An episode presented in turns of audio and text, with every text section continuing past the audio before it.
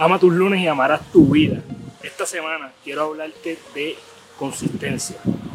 Tienes que tener consistencia en cada área de tu vida que tú quieras sobresalir. Es una semana bien especial para mí porque llevo un año de consistencia haciendo Gana tu Día el podcast. Esta semana saldrá el episodio número 53, así que es la primera semana del segundo año. Y para mí ese es mi ejemplo más reciente de consistencia ha sido un año bien duro de mucho trabajo. Te doy las gracias porque si tú estás viendo esto probablemente eres una de las personas que sigue Gana tu Día el podcast.